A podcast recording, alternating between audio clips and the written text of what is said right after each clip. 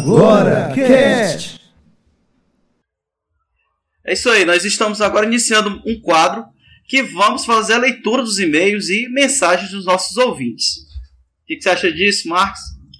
Ah, eu acho legal, porque esse feedback ele nos possibilita melhorar. E fazemos com todo carinho esse programa, então, por favor, mandem as suas opiniões. Hércules? É super interessante a gente, a gente ter esse relacionamento né, com a pessoa do outro lado e esse canal aberto assim que nos traz o que melhorias né, dentro dos parâmetros que vocês mesmos vão definir. Beleza. Vamos então ouvir a mensagem do ouvinte Wagner Ximenes sobre o episódio 2 e os outros que ele escutou. Ei, Jonathan, tudo bom? Cara, eu ouvi todos os três áudios, né? Se você me perguntar o que, é que eu achei, sem nem você perguntar, eu tô logo dando minha opinião.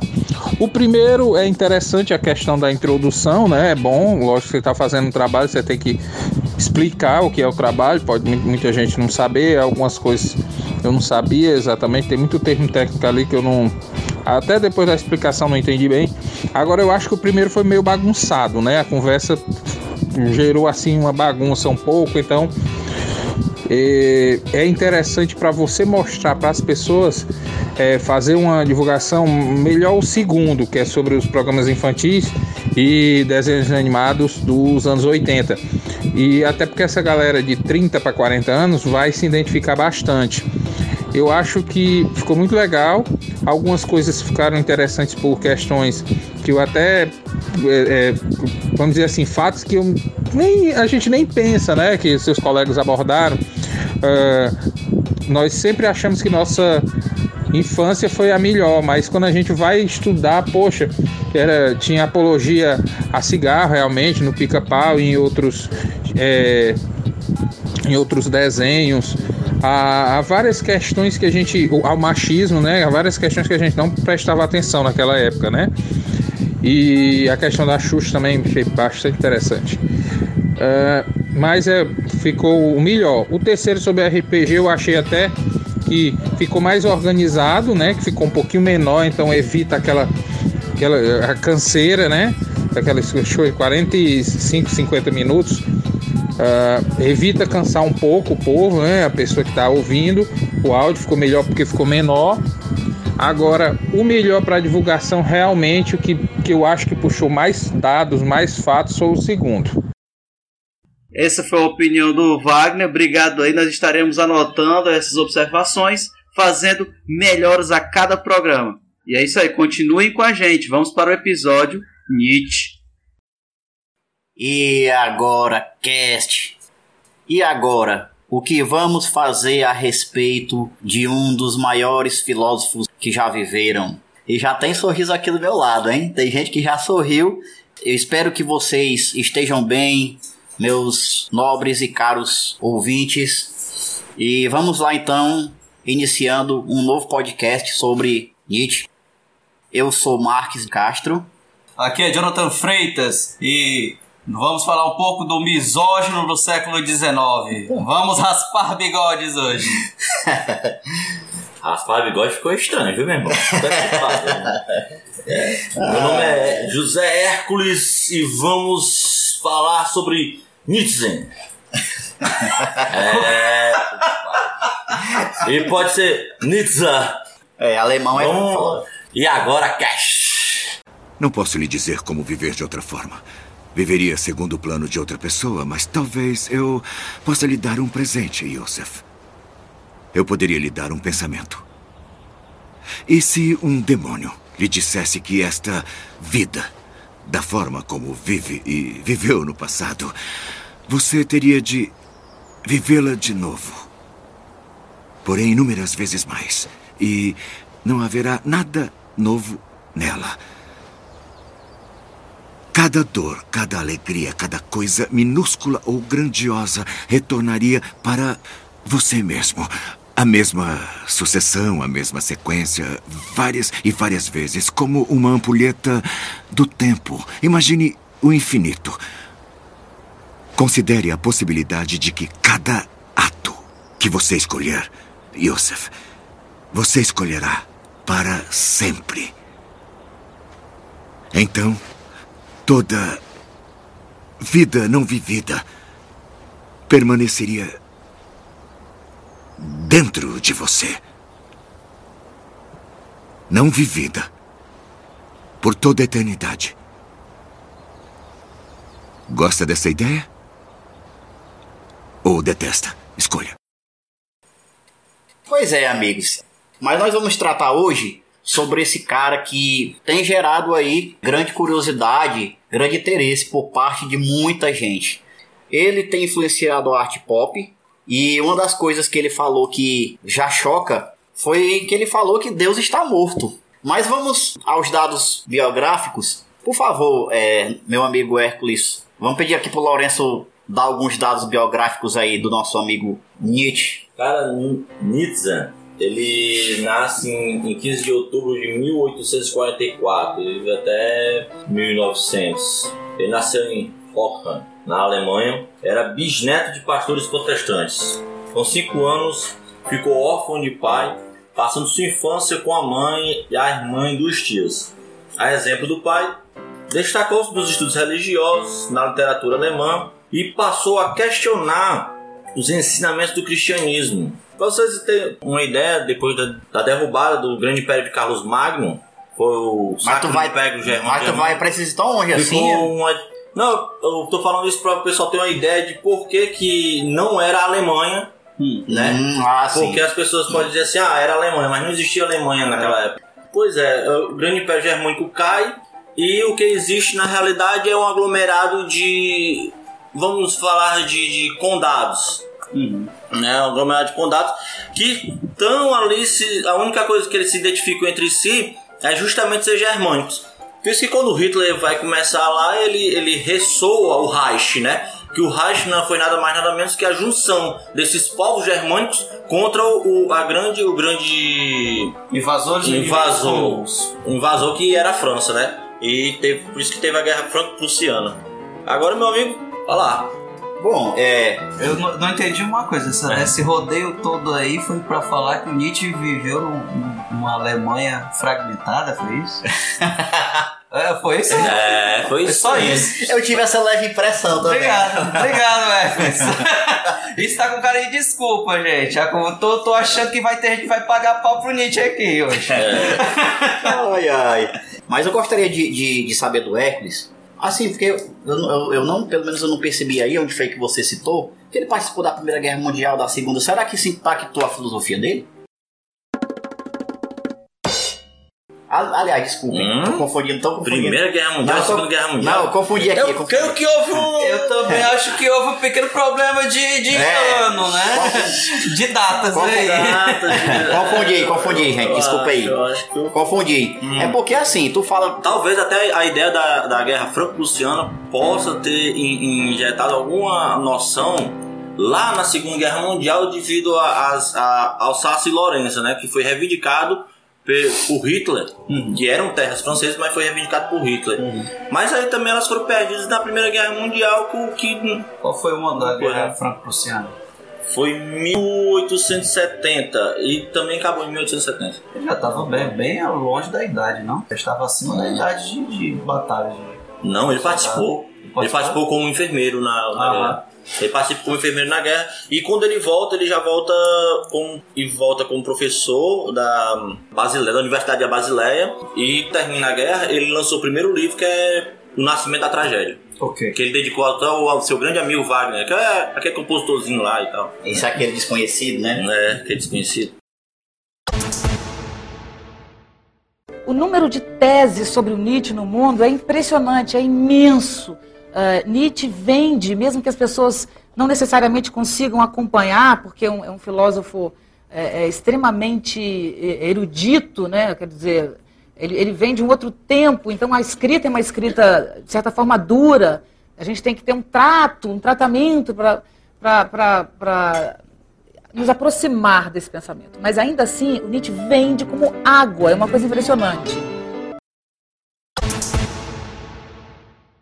Bom, Nietzsche ele ficou enterrado, né, desconhecido durante muito tempo, mas é, um cara contribuiu muito para que Nietzsche fosse desenterrado, digamos assim, né, e, e revisitado, foi Michel Foucault. Ele, ele trouxe o Nietzsche de volta. Aliás, não, só o, o Michel Foucault, mas outros filósofos. Eu não sei se ele desenterrou o Nietzsche, não. Mas é porque assim, ele, ele foi. Não sei se desenterrou, não, mas eu achei igual, eu achei que eu achei assim, no, no livro dele, que, ele- que ele fala, que ele, ele cita Nietzsche, Vigiar e Punir, que ele cita lá, eu achei que até uma necessidade de. Porque ele, ele foi atrás de um filósofo que falasse sobre uma sociedade que teria que ser controlada, né? Que teria que ter o controle. E ele fala, ele na realidade faz uma crítica a esse controle, que esse controle não deve ser feito daquela forma, prendendo a alma do ser humano, né?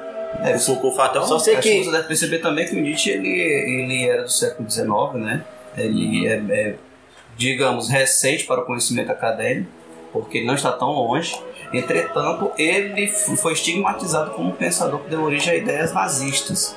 Então, É. durante o século XX, após a década de 40, ele ficou meio estigmatizado com isso e nem todo mundo queria ler porque não tinha uma simpatia com as suas ideias. Aí, eu acho que faz o seguinte, que as pessoas. Não é que as pessoas não queriam ler, as pessoas não queriam ver que estava sendo estudado o Nietzsche porque o cara era nazista, podia ser até preso. Salvo em alguns países aí. Em alguns países Você-. É, é questão da... Cara, da, da- tocaram fogo nas obras de Wagner, É a cara. questão da radia- radiação das ideias de direitos humanos, né, de direitos universais, direitos fundamentais, que acabou passando para o estudo acadêmico, influenciando muitos pensadores e alguns tiveram esse, tiveram esse posicionamento, como Foucault, né, desde a década de 60, 70, quando ele pega e vai. assim, Agora eu vou abrir um, a- um aspo aqui sobre essa ideia de, de Nietzsche e o nazismo. É, porque eu tenho um, um- professor chamado Oswaldo Giacoia, um brasileiro, e ele vai falar da dissuasão da, Elis, da Elizabeth Frost dentro da obra de Nietzsche. Porque na realidade, é, assim falava Zaratustra, o Anticristo, Além do Bem e o Mal, são obras que são quase póstumas do, do, do Nietzsche, porque ele ficou louco, os últimos 10 anos dele ele estava louco, e quem na realidade colocou essas obras para circular, né, que fez a divisão das obras, porque Nietzsche nem dividiu as obras, era, era, um, era, um, era um contexto só, pra mim é que eu... É que eu era, uma- era, era, era um, era um manuscrito único, ela que vai fazer essa divisão, e apoiado por quem? Por Bernard Frost, que era o cunhado Nietzsche, que era altamente antissemitista.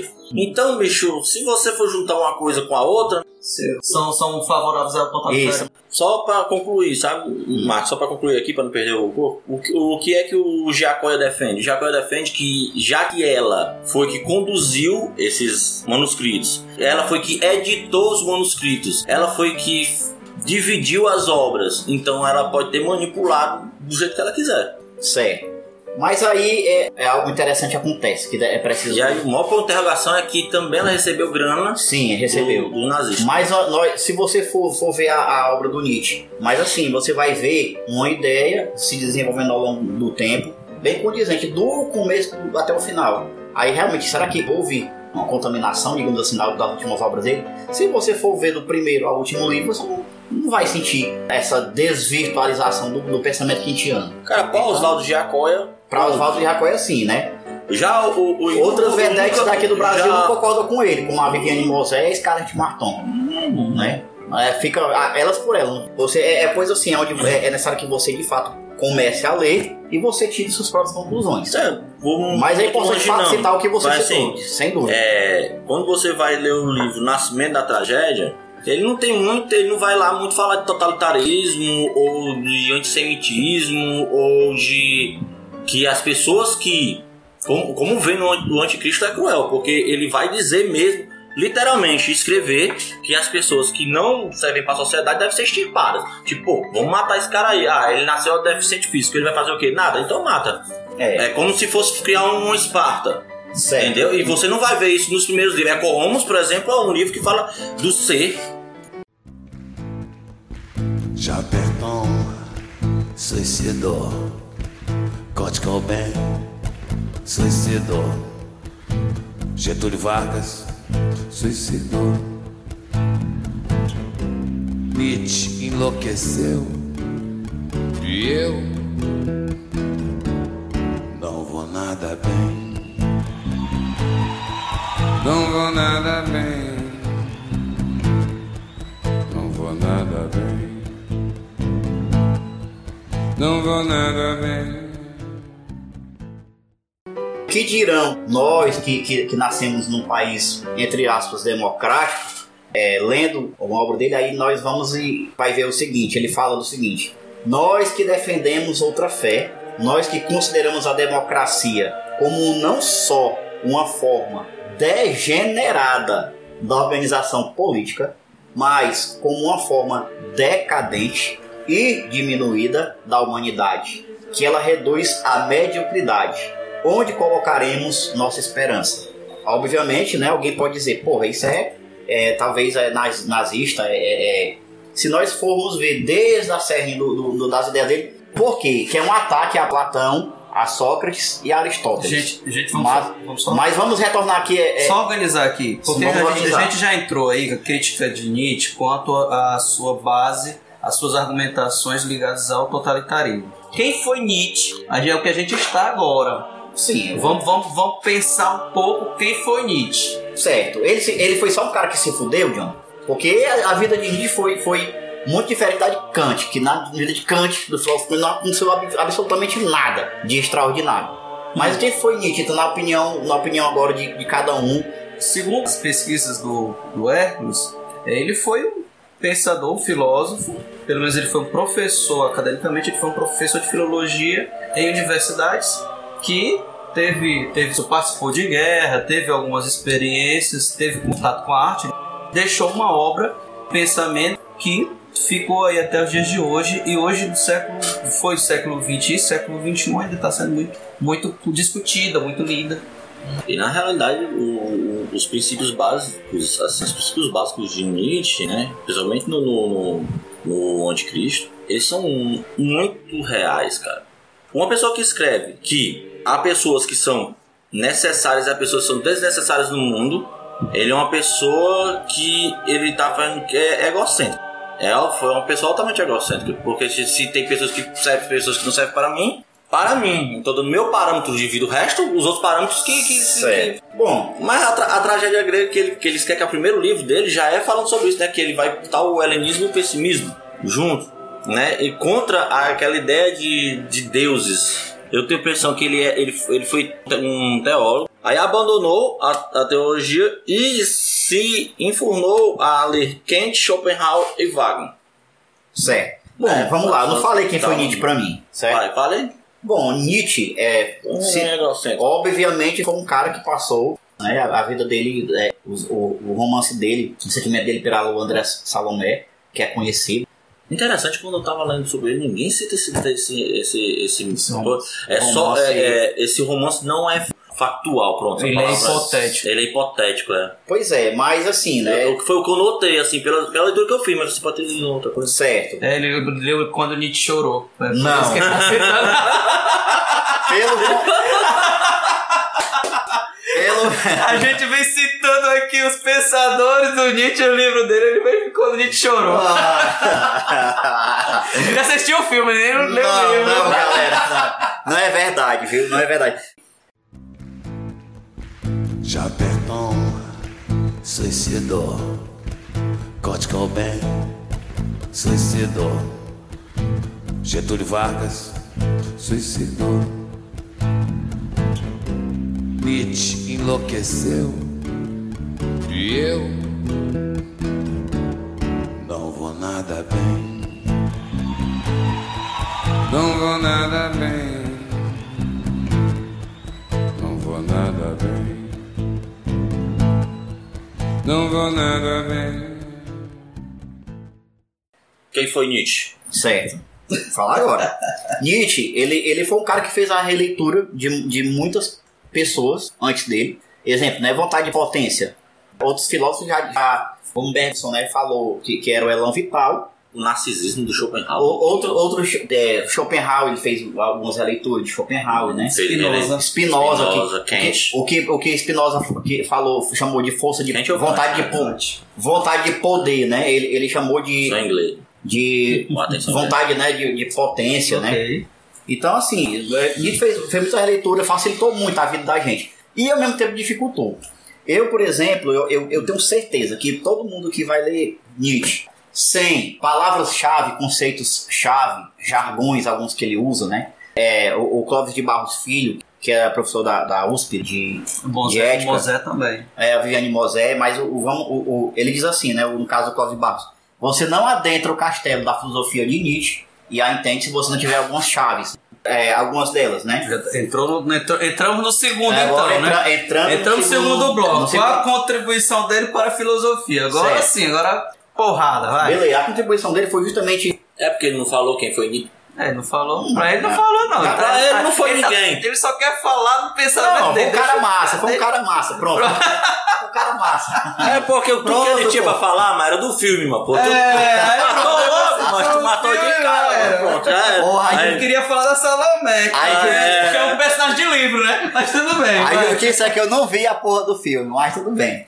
Nada contra o filme também, viu, galera? Quem te, quem te puder ver, que quiser ver, beleza. Mas assim, vontade de potência, se você não, não, não souber o, o, o que é, você não entende Nietzsche. É lei do eterno retorno. Se não souber, não entende Nietzsche. Qual é o que ele quer dizer quando Deus está morto? Se- você não entender isso, se você achar que é coisa de ateu, você Cara. também não entenderá a filosofia de Nietzsche. Vemos, convenhamos. Tu podia falar cada um desses e a gente dissertar sobre cada um. Pronto. Eu acho, eu como. acho, eu acho que o interessante seria a gente partir de, de uma origem é, de pensa, da formação e pensamento e o tronco da- das ideias Beleza. de acordo com os Pois vamos lá, você- Depois a gente vai visitar os, Beleza. os pensamentos, Vamos as chaves. pegar do três chaves. pensamento. Vamos pegar três chaves então. Só Não, três. comece, comece pela, pela forma de pensamento dele. A história do pensamento do Nietzsche.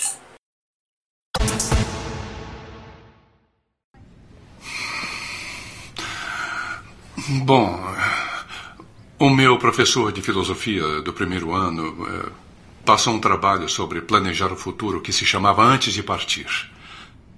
Devíamos fazer uma lista de todas as coisas que queríamos fazer na vida antes de Batermos as as botas. botas. É.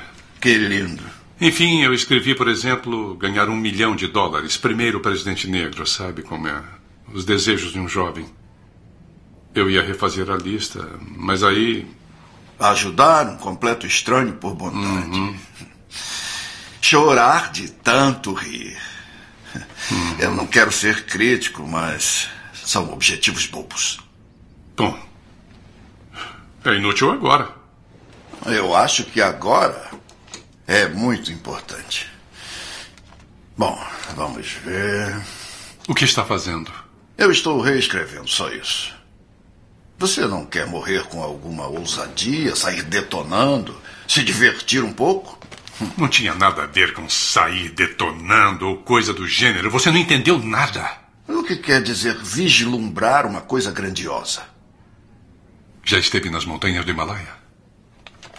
Ah, dirigir um Mustang Shelby, nada mal. Eu tenho um.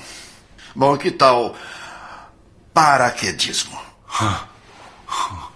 Agora estamos progredindo. Estamos progredindo? Aham, Me dê a lista. Vamos. tá. Legal.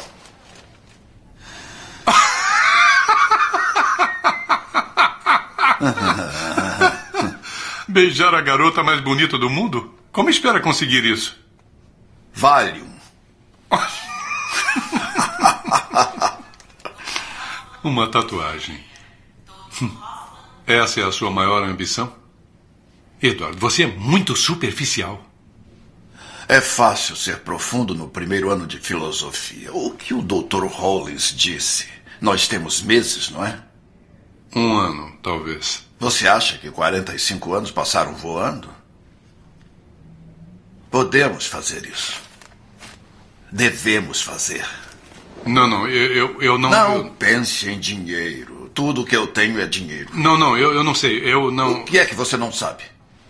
Edward, era só uma metáfora. Eu só estou tentando descobrir. Blá, a- blá, blá. Metáforas.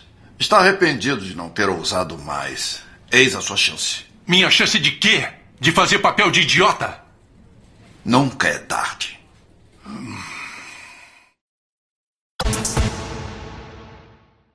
Ele, tem um contraste de Deus, por quê? Porque ele, ele acha que essa concepção, essa concepção que existe de que tem que ser tudo engajado aqui por causa de um Deus superior e não por causa do ser humano, tá perdida. Já acabou. No momento que, de Deus. Que, que ele faz o quê? Que A ele- estrutura que religiosa investe- ruiu. Que ele investe dentro da ciência. Porque a ciência veio falar que o criacionismo não existe.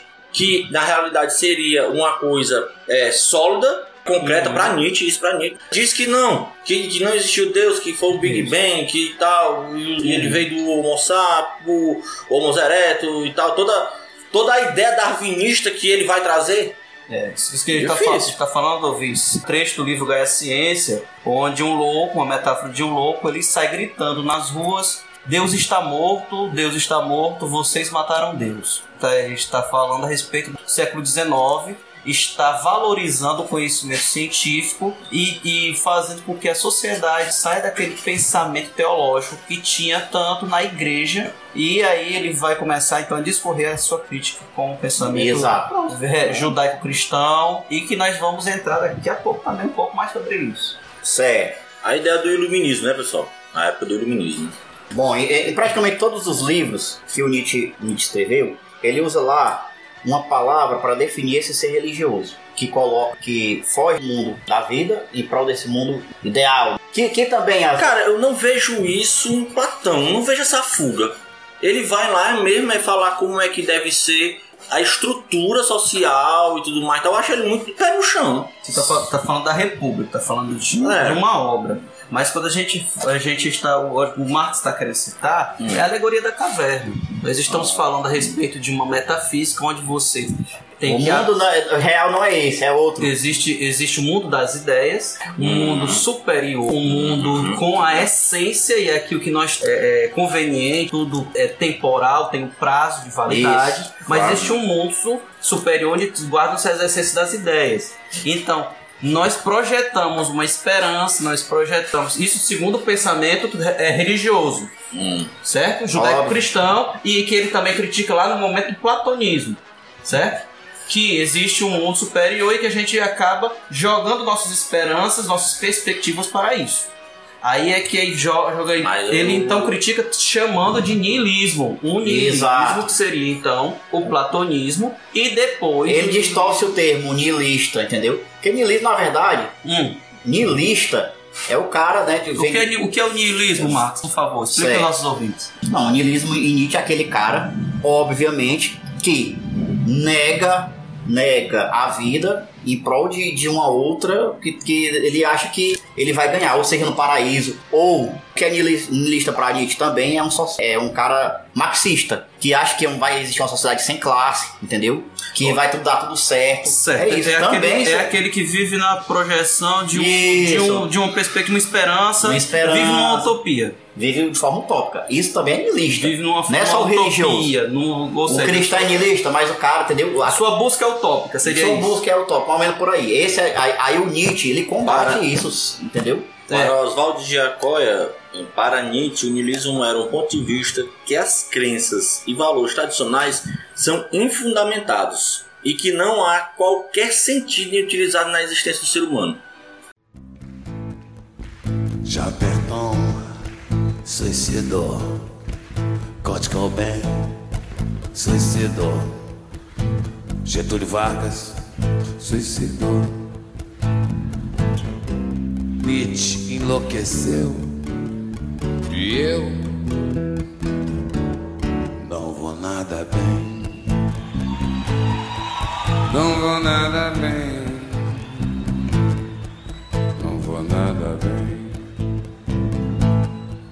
Não vou nada bem. Pessoas acham que os valores têm que ser terrenos e outras pessoas acham que os valores têm que ser de um ser superior que vai me trazer Isso. bênçãos. Tipo, acaba se- os, caras, os caras do Egito, velho, se enterravam e levavam todo o ouro com ele e tudo mais e tal, dizendo que iam viver o futuro. Então eles sofriam, eram chicoteados e tudo mais e tal, mas eles se sentiam bem com aquilo, porque estavam fazendo aquilo para o faraó e morrer com o faraó ser Nihilistas, nihilistas Vim- todos eles. Vim na glória. Sim, mas tem? Cadê? Tem essa Não, agora? na realidade não são nihilistas não, é ao contrário. Sim, viveu de forma religiosa, pensamento Eles religioso. são? Viveu- eles não são Eles nihilistas. não são E eles são o quê, nihilistas, então? eles são o quê? Porque segundo Nietzsche, o cara que vive de forma religiosa é Nihilista. Não necessariamente de forma Para ele, o religiosa. niilismo é altamente contrário. Que ele se, ele se autoproclamava niilista. O niilismo para Nietzsche era que os pontos de vista tradicionais não tem qualquer sentido. Igreja não tinha sentido. Mas não é isso que a gente Aí, fala faz é tempo. Não, mas eu tô dizendo que o cara se matava e achava aquilo bom pra ele, porque numa nova encarnação ele ia vir Eu cheio de ouro. Então não é Vamos lá, eu tenho impressão. Não é niilista. Não, o cara tá se matando por uma coisa que não existe. Como, como Não tem o niilista é aquele que busca coisas que, segundo Nietzsche, não seria aquela coisa que não existe uma projeção de um futuro. Pra mim, isso é niilismo, é um exemplo de. Tem Ah, li, li é. o contrário, li Eu o também. contrário do Nietzsche. Não, porque Do, do niilismo em Nietzsche. niilismo em Nietzsche é, É, é, seria exatamente o oposto. é o E ele diz que não é niilista, né? Ele não se, se considera assim, ele busca pelo menos não se. se Vamos pegar, por exemplo, uma sociedade, uma sociedade a hindu, com aquele sistema de castas que vive a religião até hoje de forma tão presente na vida diária. Cara que, que tem fé, que pra Nietzsche é niilista porque vive de forma religiosa, ele nasce numa casta baixa. Ele, porque pensa de forma religiosa, jamais vai se esforçar para poder mudar a sua vida, a sua, a sua existência. E isso incomodaria, incomodava muito o Nietzsche. Ele vê, ele vê como a forma religiosa de ver, ver o mundo influencia na sociedade. É por isso que, que eu tenho assim, essa forte impressão. O que é isso? Isso é uma queimadura química. Dói mais do que qualquer queimadura e vai ficar com uma cicatriz. Meditação guiada funcionou para câncer, pode funcionar nisso. Aguente a dor, não evite isso. Olha pra sua mão. O primeiro sabonete foi feito das cinzas dos heróis, como nos primeiros macacos lançados para o espaço. Sem dor, sem sacrifício, nós não teríamos nada. Eu tentei não pensar nas palavras queimar e carne humana. Essa é a sua dor, essa é a sua mão queimando, tá bem aqui. Eu vou pra minha caverna, vou encontrar minha força animal. Não, não trata isso como aqueles mortos vazios. O que é que há, rapaz? Eu entendi, já não, chega, está cara. sentindo esclarecimento prematuro. Esse é o maior momento da sua vida, cara. E você tá perdendo tudo isso. Não, eu não tô para Chega, cala essa boca. Nossos pais eram os nossos exemplos de Deus. E se nos abandonaram, como é que você descreveria Deus? Eu não sei. Escuta. Tem que considerar a possibilidade de que Deus não gosta de você. Ele nunca te quis e provavelmente ele te odeia. Isso não é a pior coisa que pode acontecer. Não é? Nós não precisamos dele. Tá, eu concordo, eu tenho um lugar. Dane-se a maldição, cara. Dane-se a redenção. Somos os filhos indesejáveis de Deus. Então que seja. Puta, pode jogar água na sua mão e piorar mais. Ou então, olha pra mim. Ou pode usar vinagre pra neutralizar a queimadura. Pelo amor de Deus, para com isso. Primeiro você tem que se entregar. Primeiro tem que saber não temer. Saber que um dia você vai morrer. Você não sabe como isso dói. Só depois de perdermos tudo é que estamos livres para fazer qualquer coisa.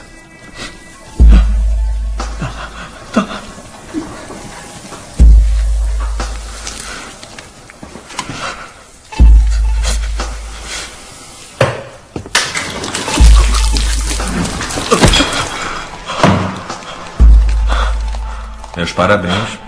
Está a um passo de chegar onde quer.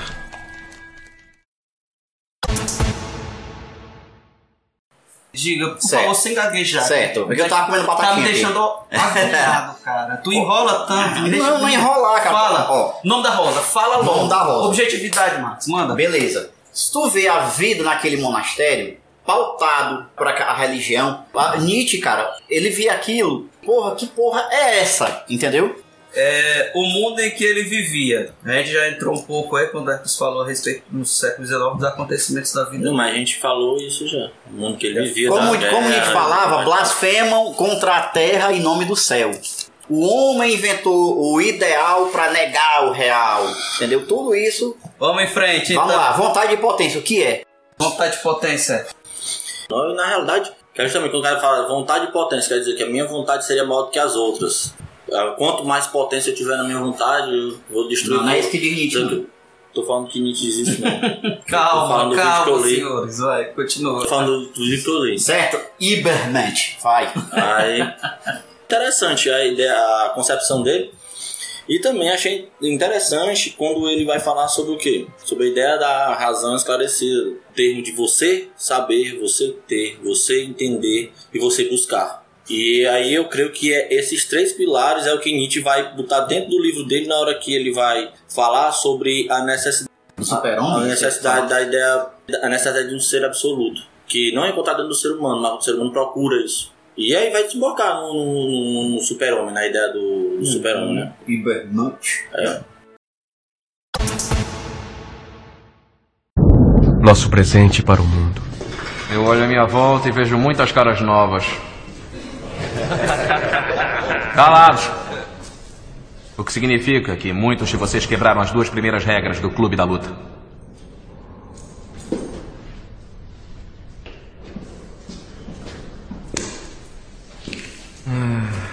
Eu vejo no Clube da Luta os homens mais fortes e inteligentes que já viveram. Eu vejo todo esse potencial desperdiçado. Que droga, uma geração inteira enchendo tanques de gasolina, servindo mesas ou escravos do colarinho branco. Os anúncios nos fazem comprar carros e roupas, empregos que odiamos para comprarmos porcarias que não precisamos. Somos os filhos do meio da história, gente. Sem propósito, sem lugar. Nós não temos grandes guerras, nem grandes depressões. Nossa grande guerra é a guerra espiritual. Nossa grande depressão é nossas vidas. Todos nós fomos criados vendo televisão para acreditar que um dia todos seríamos milionários e deuses do cinema e estrelas do rock, mas nós não somos. Devagar vamos aprendendo isso. E nós estamos muito revoltados.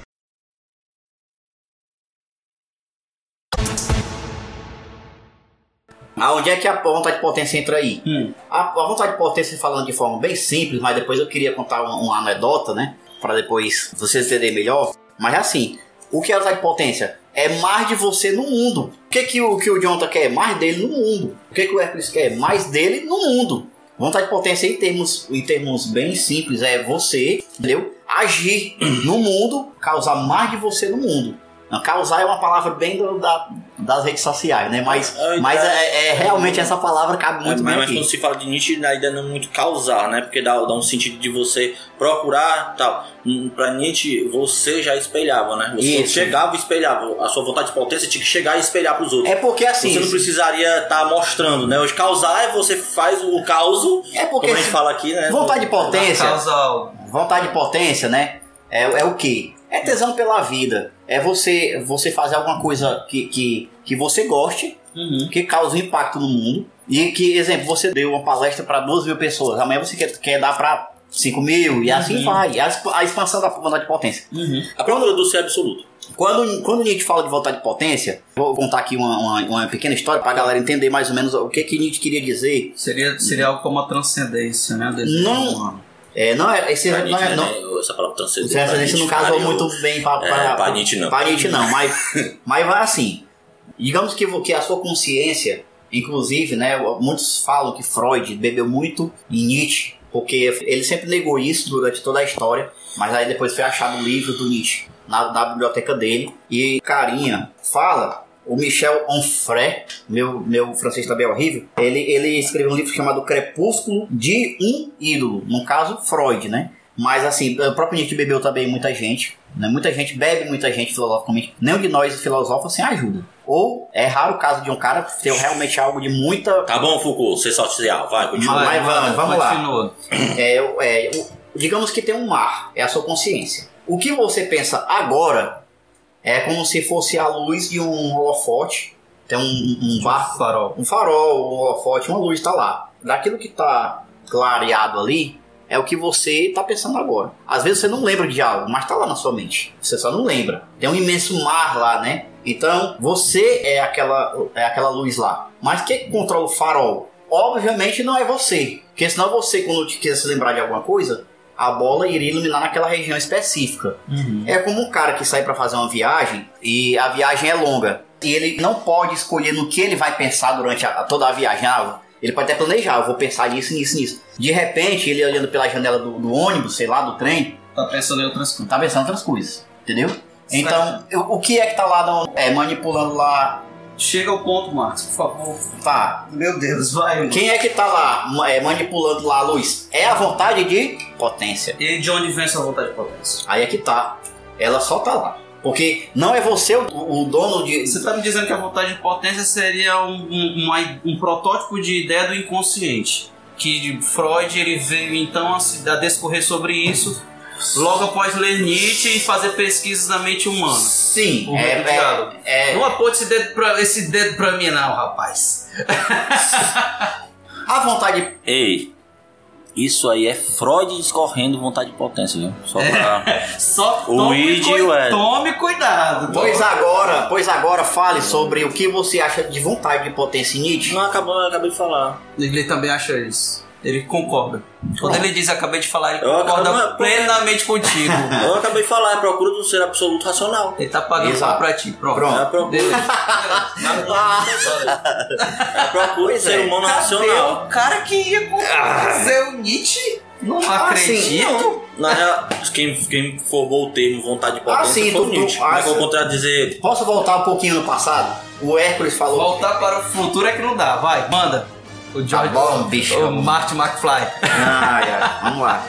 O Hércules, ele estava perguntando em certo momento, e agora é a hora de eu respondê-lo, aonde é que cabia Aristóteles, né? Que eu falei que a, a- Nietzsche Boa. era crítica. Ao, ao helenismo, ao platonismo. Certo. Não, ao, ao helenismo, nem, nem santo. Ele, Nem- ele, disse, ele disse que não, não discorda. Não, no caso do Aristóteles. Do Aristóteles. Nietzsche, ele tinha influência. Certo. Mas no caso do No platonismo. caso do platonismo. Beleza, vamos lá. O Aristóteles, o negócio do Aristóteles é o seguinte: Hum. você só, só alcança a eudaimonia, né? Que é a felicidade, em termos Sim. grosseiros, simples. Isso. Se você estiver de acordo com, encaixado no meio. Exemplo, você descobre, se descobre mais propenso a dar aula, seu professor, você só será feliz se for professor. Aí você vai buscar excelência nessa atividade e aí você atinge a eudaimonia. Para Aristóteles, o gato gateia, Pinto Pia. Petupia O cachorro late. e o Hércules da aula. Por quê? Porque aí onde foi que eu entrei nisso aí?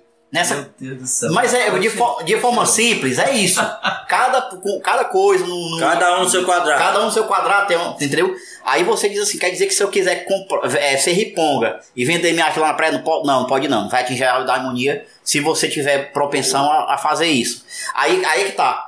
Nietzsche vai e, e diz o seguinte, cara, é também uma forma de niilismo. A vontade de potência, se você quer e vender a sua arte na praia e não quer ensinar você- e nem ser milico, então vai, cara. Porque tu não tá encaixado em nenhum desses palhaços. Mas aí, eu não. acho que quando o cara ele, Isso tudo ele, é ele tá dando aula, ele, ele se sente ruim e quer ser niponga lá na praia, é porque ele não se encaixou.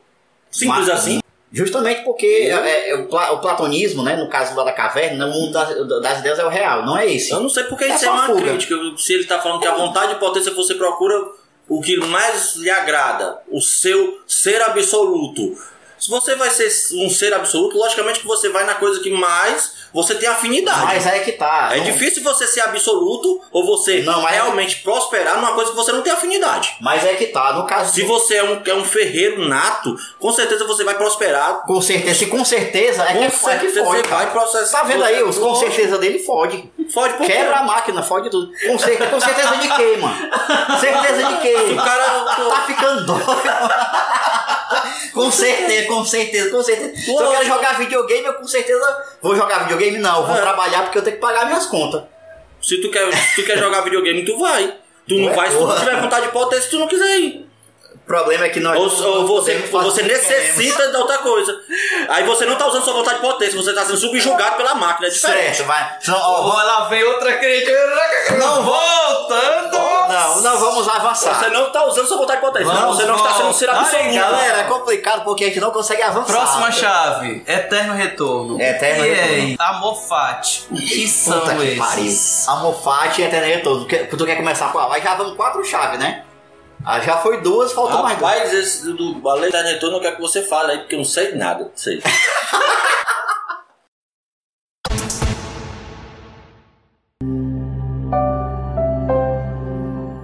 Eu estava conversando com uma amiga e ela me contou o seguinte, o Rubem, e eu agora, até há pouco tempo, eu fazia uma, uma- um trato com Deus, que eu queria, eu daria um ano de minha vida para ele, se ele me desse de volta uma das noites na minha casa, porque de noite lá em casa o, o fogão aceso, o fogão de lenha, a gente na cozinha, eu tava o pai, tava a mãe e ah, tinha pipoca e a mãe falava: Eu vou lá fora pegar umas folhas de laranja para fazer um chá para nós. E toda noite o meu pai dizia para ela: Mulher, você vai ficar estuporada. Toda noite. E ela nunca ficou estuporada. Isso para mim é parte do céu. E eu acho, ela disse, que cada um tem o seu céu diferente, porque o que a gente quer no céu não é coisa de, diferente, a gente quer é recuperar a felicidade efêmera que a gente teve em algum momento. Portanto, cada pessoa tem uma felicidade diferente.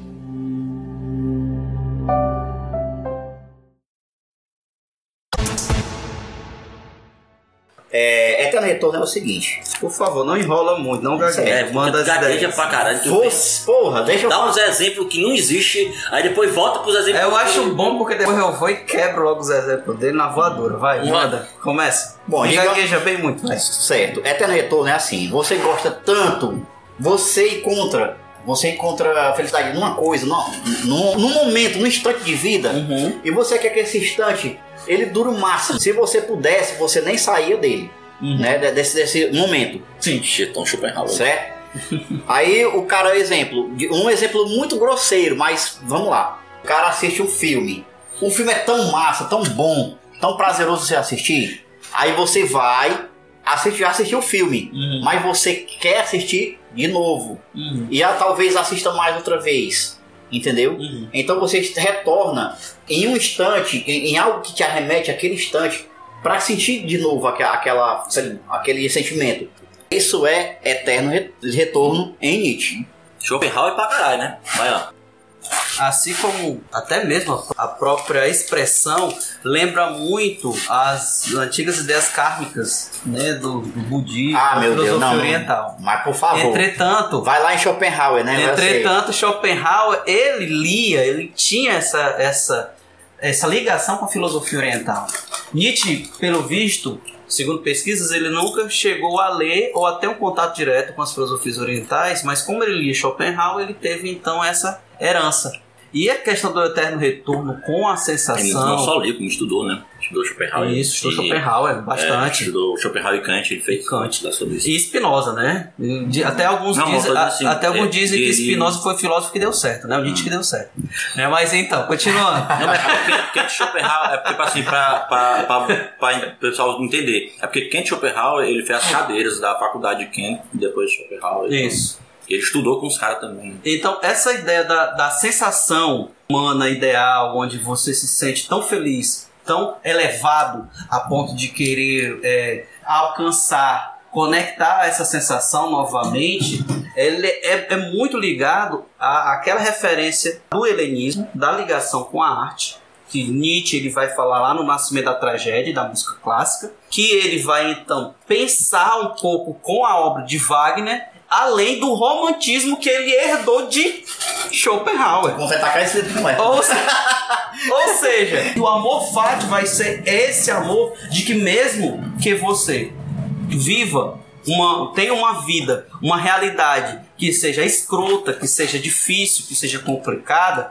mas se tem aqueles momentos, se tem aquela sensação em determinados momentos, você Ainda vale abraça essa existência com da forma mais sublime possível. Esse é o amor fati. Concordo e, vou acrescentar depois. E aí, isso me, me remete também a um filme. A, a personagem principal, ela vive na história, ela tem uma visão a partir do momento do contato com os alienígenas, ela pode, ela tem a ciência do presente, do passado e do futuro. Eu sabia que tem linkar, já ia fazer isso, mas vai, já fez primeiro. Presente, passado Ela não escolhe sabendo que vai perder e mesmo assim, sabendo do seu destino, não quero soltar spoiler, né? Assim, pra quem não assistiu, assistam Regresso, ouvintes, nossos queridos orelho espectadores. Ótimo filme, viu? Se vocês não- Gafanhotos, grilos e, e libelos assistam um filme que vale a pena. Se vocês não assistiram e assistam, ela tem a ciência a partir do contato com a linguagem alienígena sobre o presente, o passado e o futuro a partir de visões. E ela então decide que vai viver a vida que ela viu, mesmo tendo o poder de escolha de modificar isso. Porque podia não querer porque, a filha. Porque ela ama o El Amor Fati. Ela ama aquele destino, mesmo sabendo que ela vai sofrer. Vou falar um pouco, eu vou citar Rubens Alves. Pensei que era Jacó, é de novo. Deixa eu tô admirado, tu leu, É, cara. hum, foi, cara. e o pior de tudo, eu reli ele várias vezes. De uma menina que ela tinha um pássaro. E esse pássaro saía pelo mundo. Ele saía pelo mundo e sempre voltava pra gaiola. E ela ficava muito feliz quando recebia ele. Porque o, o sentimento de amor que ela tinha por ele era muito grande. Aí um dia ela pensou: Não, eu vou parar. Se eu, eu sinto tanta saudade, sofro tanto quando ele está fora. Quando ele chegar, eu vou trancá-lo perto de mim. Assim sentirei sempre esse sentimento lindo de amor. Quando ele volta de sua viagem, com suas plumas lindas e maravilhosas, que suas cores adornavam cada histórias que ele tinha vivido pelo mundo, ela prende ele na gaiola. Ela, menina, por que fazes isto comigo? E ela diz: Porque te amo e quero você comigo, para que todos os meus momentos sejam felizes. Com o tempo, o pássaro começa a cair, já que não tinha mais histórias para contar, ele já não tinha mais uma vivência com o outro mundo, ele começou a cair as penas e ficar feio, decrépito. E ela pergunta: Por que ficas assim? Eu te amo tanto. Ele tu não mesmo, dizem que tu me amas? E ele, fa ele diz, e ele fala, lhe amo, mas aqui se tornou uma monotonia. Lhe ver todo dia, estar contigo todo dia não me traz saudade. Eu só posso amar aquilo que eu tenho saudade. E aí ela vai, abre a, a gaiola, ele sai novamente. Ele vai e ela sente saudade e sofre feliz e contente, porque sabe que um dia ele voltará e ela vai voltar até aquele mesmo Aquela mesma sensação. aquela mesma sensação. Amor Fati. É por isso que Nietzsche fala que se te apetecer fugir, fuja. Se te apetecer amar, ame. Se te apetecer fazer qualquer coisa que te apetece, você faça. Mas é porque é aqui, é agora. E o amor fati vem justamente ne- nessa citação completa da vida como ela é. É mais ou menos é só isso que eu queria acrescentar. Ok. Certo? Vamos passar pro próximo. Ao, ao, ao, Super-Homem. Super-Homem, Iber.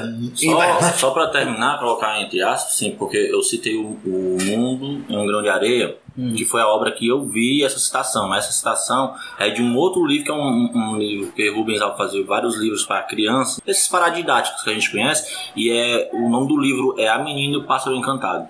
Se alguém quiser ler, é muito legal. Ótima, ótima sugestão aí. Superman. Pois é. Superman, colocando em termos, em termos bem práticos, não é aquele do. Não tem nada a ver com o super-homem lá da, da DC Comics, viu? Mas é o cara que vive sem muleta metafísica.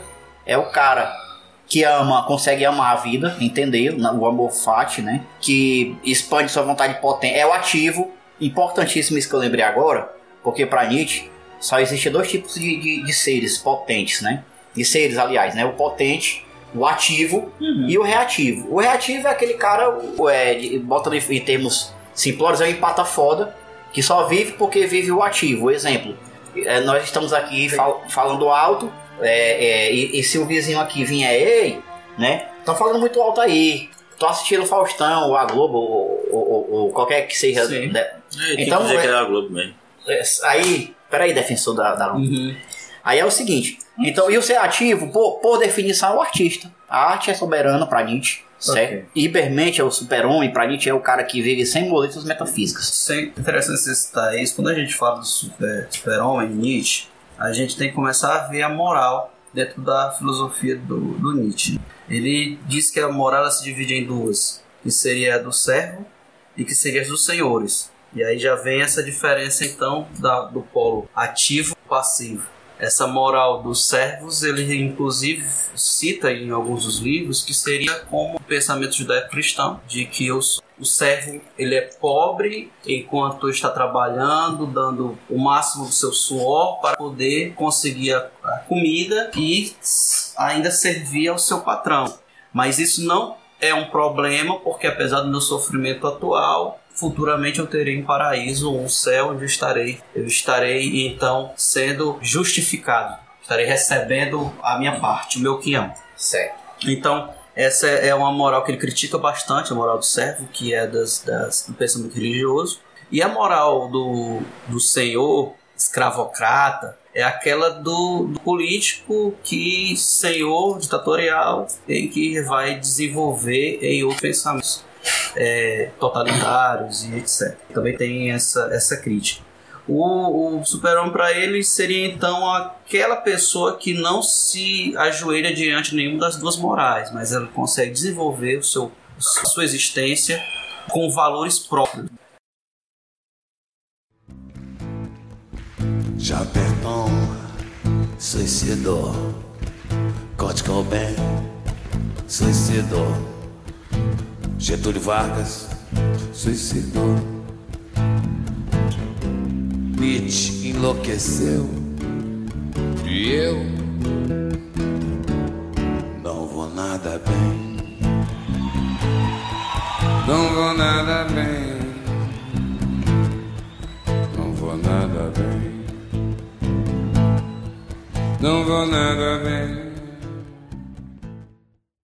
Gostei muito. Nisso eu faço um link que não seria totalmente, não seria igualmente ao existencialismo em Sartre. Sartre ele vem com, com o existencialismo dizendo que o ser humano ele pode desenvolver o significado da sua existência. Ele não está amarrado a preceitos sociais anteriores a, su, a ele, a sua existência. Ele dá até um exemplo rapidamente de que a tesoura ela pode escolher se ela vai querer cortar ou se ela vai querer voar ou cozinhar. Ela escolhe o que ela quer ser. Não é necessariamente porque ela nasceu tesoura que ela vai ter que cortar papel ou tecidos. Então, então é esse o, o pensamento do super-homem. É, você quer falar uma coisa sobre o super-homem? Vou falar sobre o super-homem. Porque para Nietzsche, o, o homem, ele vai falar em Zaratustra lá, que é, né, eu vos ensino o super-homem. O homem é algo que deve ser superado. E o que fizeste para superá-lo? E ele vai dar as ferramentas, dizendo para como você consegue, como vai conseguir ser o super-homem, né? Que você que são necessários a ideia e a noção do eterno do teu como ferramenta para chegar a ter a ideia de super-homem e entrar na ideia do amor fati para superar todos os ressentimentos e é claro, o conceito da vontade de potência para que você pudesse crescer absolutamente sem a necessidade de amarras nenhuma com o ser social, a sociedade em si. Porque o ser, eu acho que o ser continua sendo social, mesmo dentro da ideologia de Zaratustra ou Não se liberta de... não, não se liberta não. Não me liberta do Foucault, não, Não se liberta nunca. É, eu ainda acho que Ai, ai, tira- não, não, não, não existe cara se mas É, não, não, a gente não. defendia o militarismo. Então Sim, não, não, Não, cara, eu só tô, Enfim, só tô brincando, porra. Terminamos? Influência da cultura pop e críticas. Nós vamos agora sentar o, o sarrafo no bigodão agora. Cara, a impressão que eu tenho quando eu assisto Star Wars é, é- é o vontade de potência, entendeu? Isso. Quando eu assisto Star Wars, é porque o- é, o, o Hércules aqui a falou. força seria a vontade de potência. Uhul! Aproximada. Aproximada. Pra você, tudo impossível é. Não ouve o que digo eu? Mestre, levitar pedras é uma coisa, isso é totalmente diferente. Não! Não diferente é, só diferente em sua mente. Você desaprender o que aprendeu precisa. Está certo, eu vou tentar. Não. Tente não. Faça. Ou não faça. Tentativa não há.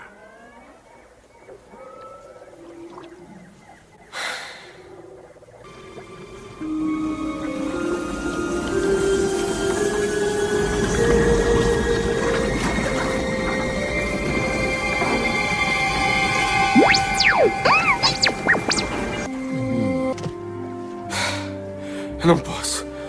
É grande demais. Tamanho interessa não. Olhe pra mim. Julga pelo tamanho a mim? Hum? Hum. É bom fazer isso, não. Aliada minha é a força. E poderosa aliada ela é. A vida a cria. Crescer ela faz. Ah, é a energia que cerca nós e liga nós. luminosos. Luminosos seres somos nós, não essa rude matéria. Você precisa a força sentir ao redor seu. Sinta entre você e eu. A árvore, a pedra, em todo lugar.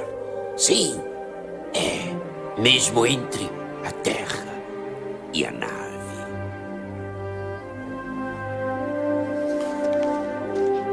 Você quer o impossível.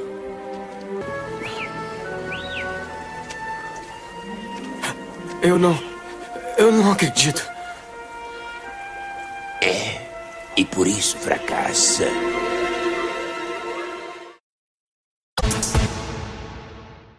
Disso, desse, disso aí, entendeu? Me diz uma coisa, todo mundo pode desenvolver a potência? Eu acho que todas as pessoas, elas, elas nascem, todo mundo nasce com a, é, a possibilidade. A capacidade a possibilidade de desenvolver. De, de, de desenvolver. Mas acontece que alguns desenvolvem O mais. Jonathan sacaneou o cara aí, ó. Cargas d'água, cargas d'água, né? Eu não sei porquê. Algumas pessoas desenvolvem, tendem a dese- desenvolver mais. E o Nietzsche ele chegou a dizer qual seria o que, o que levava umas pessoas a, a desenvolver até, pré, até preponderância, a, a vontade de potência e outras não. Não. Não que eu, que eu me lembro, eu não lembro de ter lido isso. Agora fale você, meu amigo. Você já tá se coçando pra falar aí. Vai, Pode falar, fica à Não, mas porque eu achei sacanagem. Ele pegou, colocou vontade de potência, aí tu foi e disse assim: não, a vontade de potência é a mesma coisa do poder lá. Não. Aí ele foi assim: ah, e a pessoa nasce com isso ou não? Por causa das. Porque as pessoas ser Jedi tem que nascer, né? Mitocon- mit- Mitocondrians, né? É, eu- É, eu não, achei- mi- mitro- Mitocondrians. pura- Não, não, Hum. todo mundo nasce, entendeu? Mas, é só uma pra referência. Nietzsche- não, é mas pra, referência, né? mas pra Nietzsche, mas pra Nietzsche, assim, todas as pessoas, todo ser humano pode ter vontade de potência. Sim, to- todo mundo tem Aliás, que todos devem ter. Sim. que- Até Porque- para que a sociedade seja próspera. Para que a sociedade seja Porque- isso. porque senão- Todos devem ter. Não existe essa ideia de você nascer ou não nascer.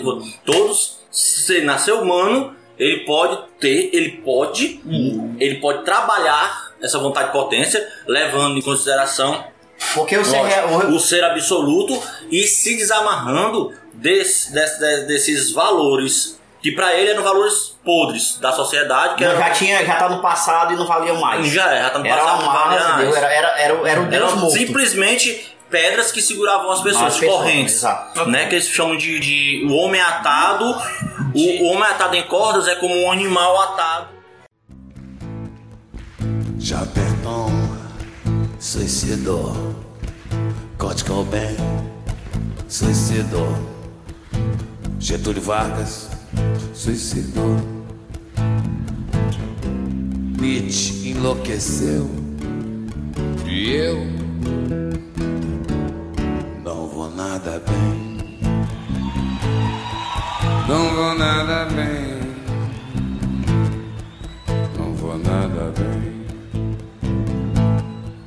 Não vou nada bem. Ele deu origem às, às ideias nazistas? Não, a meu ver não. Realmente não. A meu ver, a meu ver, pessoal, não. Hércules. Cara, eu vou te dizer, como cara. A eterna dúvida continua, hein, gente? Um, a- um a favor, outro contra.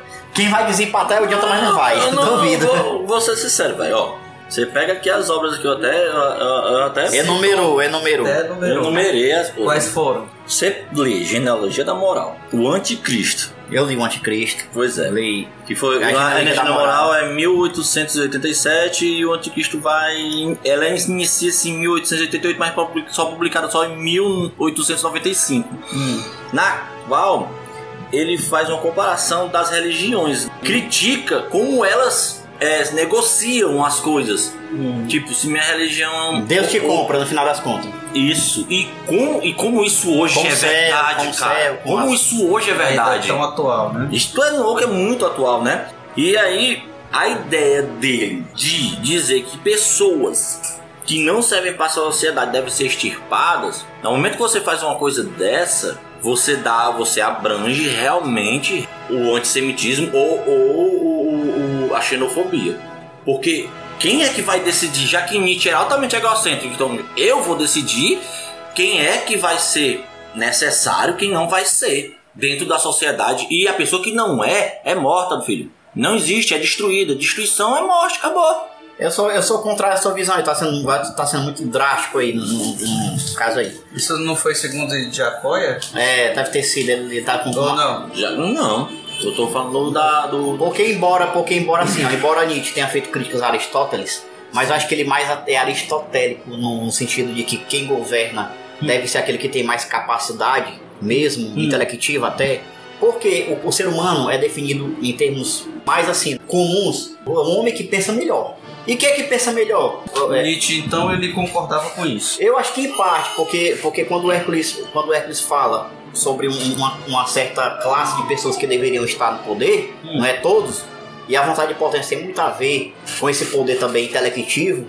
Então eu, eu, não, eu acho que eu percebo uma crítica a Aristóteles, mas ao mesmo tempo um retorno a esse tipo de aristocracia, entendeu? Cara, eu, eu acho assim, o achismo é uma coisa muito, muito vaga. né? Não, mas é que eu tô, tá. eu tô dizendo o seguinte, que dentro da obra do Anticristo lá, ele tá, tipo, defendendo o helenismo na parte que o helenismo já vai falar de, de um povo superior e sem misericórdia. Bom, essa é a crítica, né? Então... Isso foi o posicionamento dele nessa obra. Pô, é. Eu, não, essa é a minha visão do posicionamento Ah. dele nessa obra, por devido a essas escrituras dele. Pronto.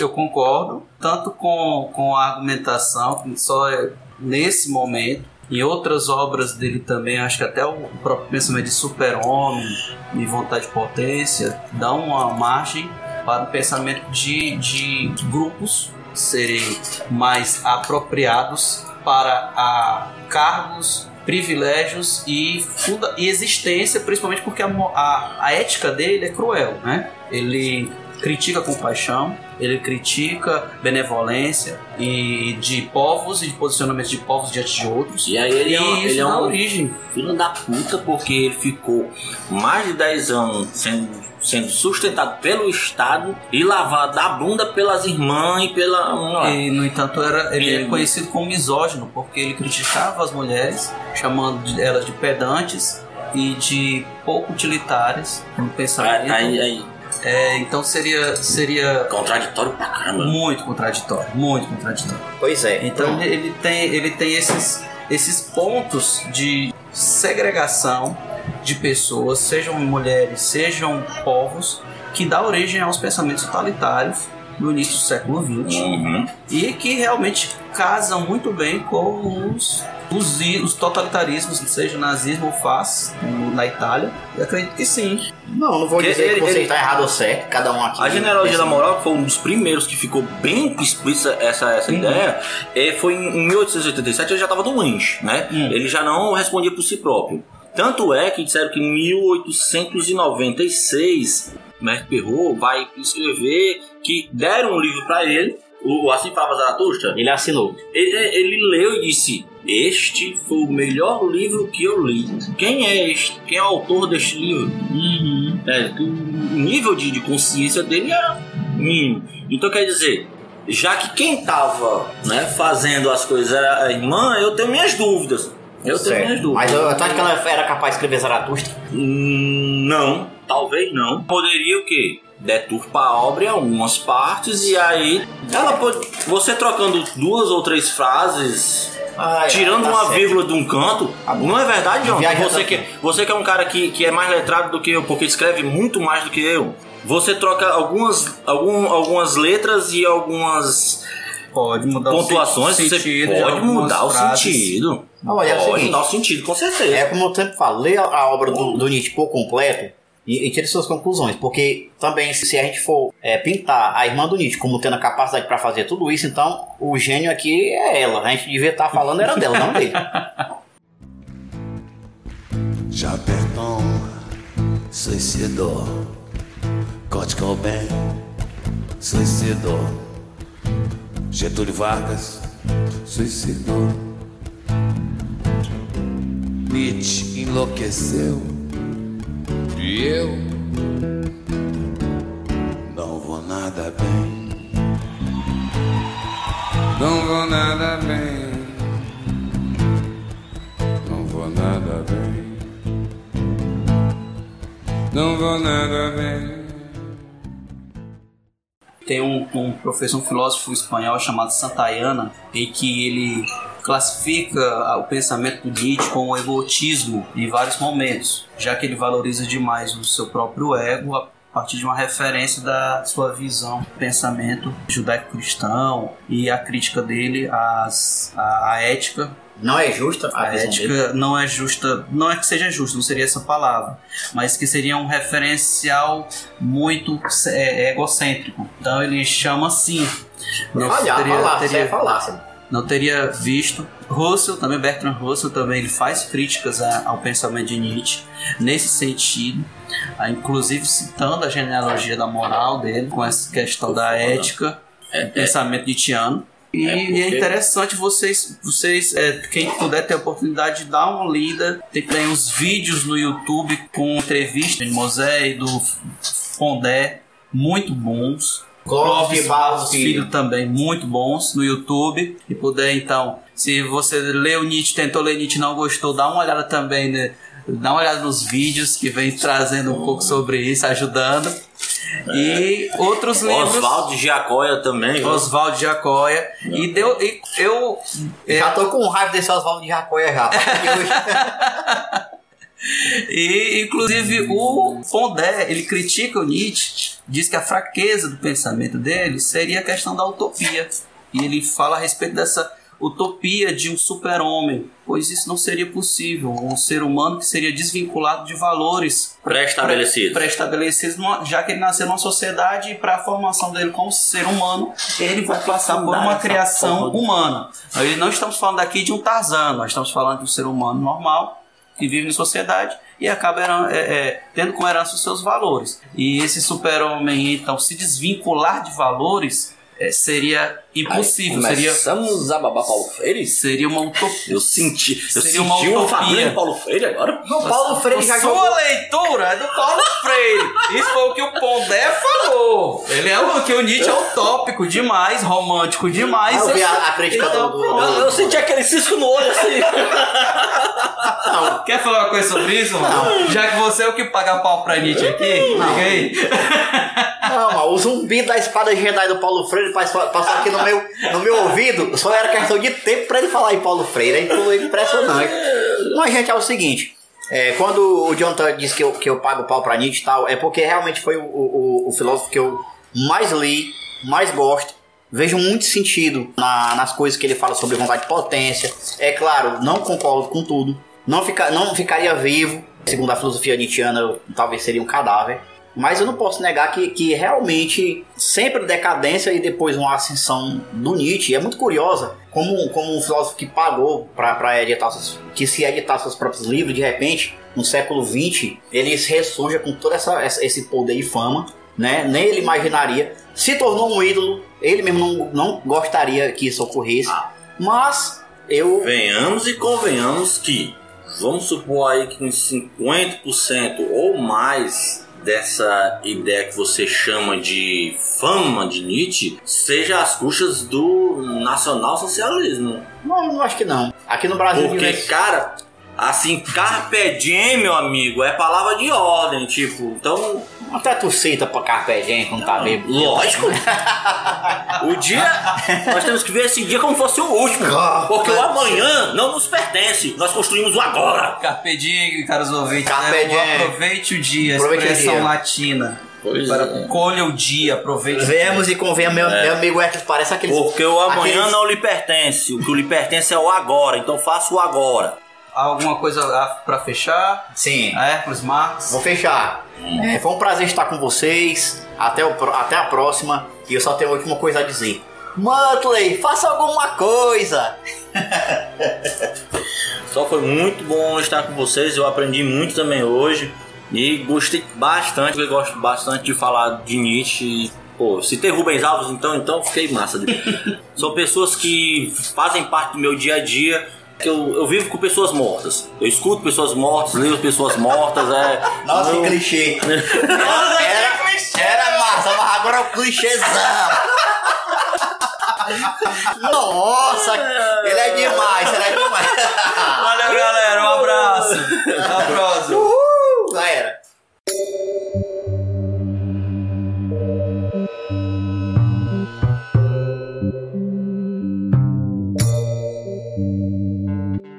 Neste episódio, contamos com as participações de Nietzsche em cena do filme Quando Nietzsche Chorou, professora Viviane Mosé, os personagens Edward e Carter em cena do filme Antes de Partir, seu Jorge, Tyler Durden, personagem do filme Clube da Luta, Ruben Alves, Luke Skywalker e Mestre Yoda, e Wagner Ximenes. Este foi o E Agora Cast. Continue com a gente.